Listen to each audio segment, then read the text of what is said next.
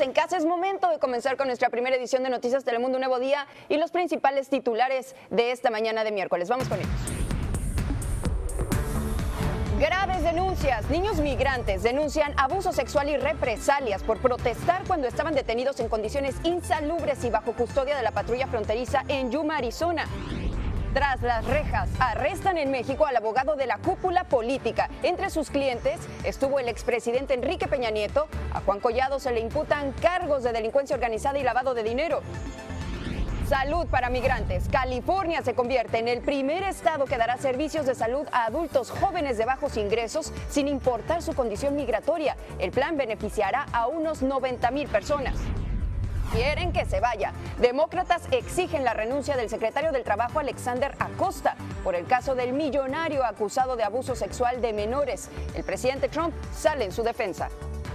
El milagro de la vida. Anuncian la llegada al mundo del primer bebé en América del Norte nacido de un útero trasplantado de una donante muerta. Dos mujeres más con nuevos úteros tratan de quedar embarazadas.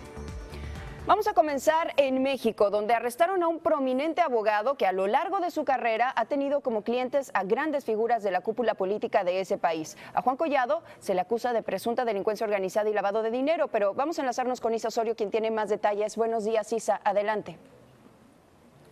Así es, Juan Collado, uno de los abogados con mayor prestigio en México, fue detenido mientras comía en un lujoso restaurante de la capital mexicana. La sociedad financiera que representa aseguró a través de un comunicado que Juan Collado es inocente y que es una persona con una reputación intachable.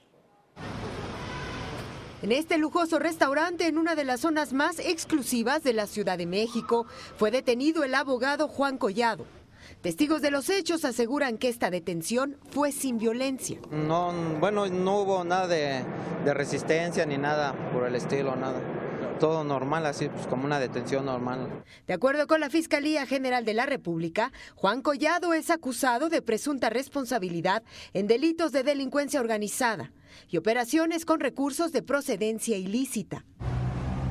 Tras su aprehensión, Collado fue trasladado al reclusorio norte en la Ciudad de México.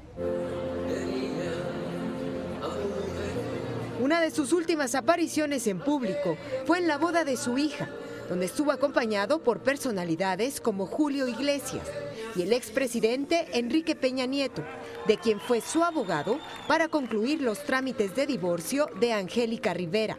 Juan Collado es uno de los abogados más reconocidos de México entre su lista de clientes están Raúl Salinas de Gortari, hermano del expresidente Carlos Salinas. También defendió al empresario Carlos Ahumada en 2004 y al polémico líder petrolero Carlos Romero de Shams.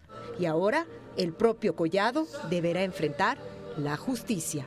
En México, Isa Osorio, Noticias Telemundo.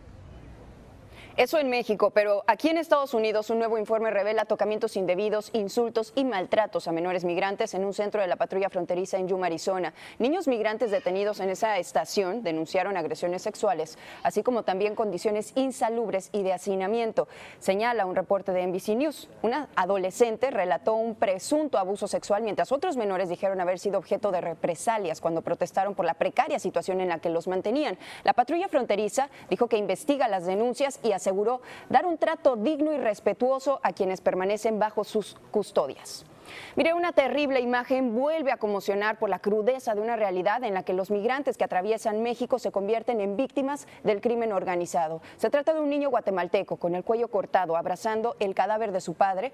Este fue encontrado en el estado mexicano de Morelos. Antes habían sido secuestrados para extorsionar a sus familiares. Según las primeras investigaciones, se pagó un primer rescate, lo cual no frenó la crueldad de sus secuestradores. Pese al corte en el cuello, Cristian González, de apenas 11 años de edad, sobrevivió convirtiéndose así en un testigo más de esta tragedia inmigrante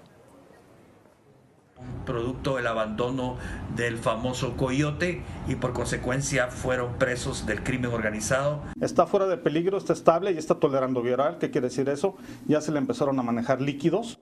De acuerdo a las autoridades mexicanas, el primero de julio, sus familiares en Estados Unidos recibieron una llamada telefónica en la que supuestos integrantes del grupo delictivo de los Zetas pedían 12 mil dólares para dejar en libertad al padre guatemalteco y a su hijo, así como a dos familiares que los acompañaban en su travesía hacia los Estados Unidos. Un día, eso es todo lo que tendrán los migrantes desde el momento que sean detenidos hasta que presenten sus documentos de petición de asilo. Esa es la orden que el Servicio de Inmigración y Ciudadanía distribuyó entre sus agentes, quienes hasta ahora debían esperar 48 horas para escuchar los casos. Bueno, pues ahora los migrantes solo tendrán tiempo para preparar su expediente para la entrevista, contactar a un abogado o recuperarse de la larga travesía. Un juez federal se negó anoche a que los abogados del Departamento de Justicia se retiraran de la disputa legal sobre la polémica inclusión de la pregunta sobre ciudadanía en el censo del 2020. No han argumentado razones satisfactorias para retirarse, así lo informó el juez Jesse Furman. Fueron 11 los abogados que le pidieron permiso para dejar de representar al gobierno en la disputa, la cual aún sigue abierta porque la Corte Suprema decidió regresar este asunto a una Corte Federal inferior.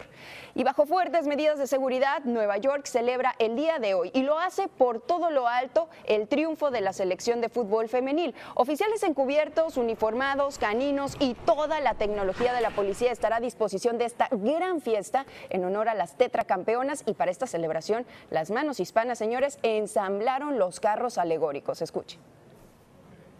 Es un orgullo para nosotros porque estamos para las campeonas, campeonas mundiales. Por cierto, Megan Rapino aceptó la invitación para que la selección de fútbol visite el Capitolio como parte de los festejos por haberse coronado como campeonas de este mundial.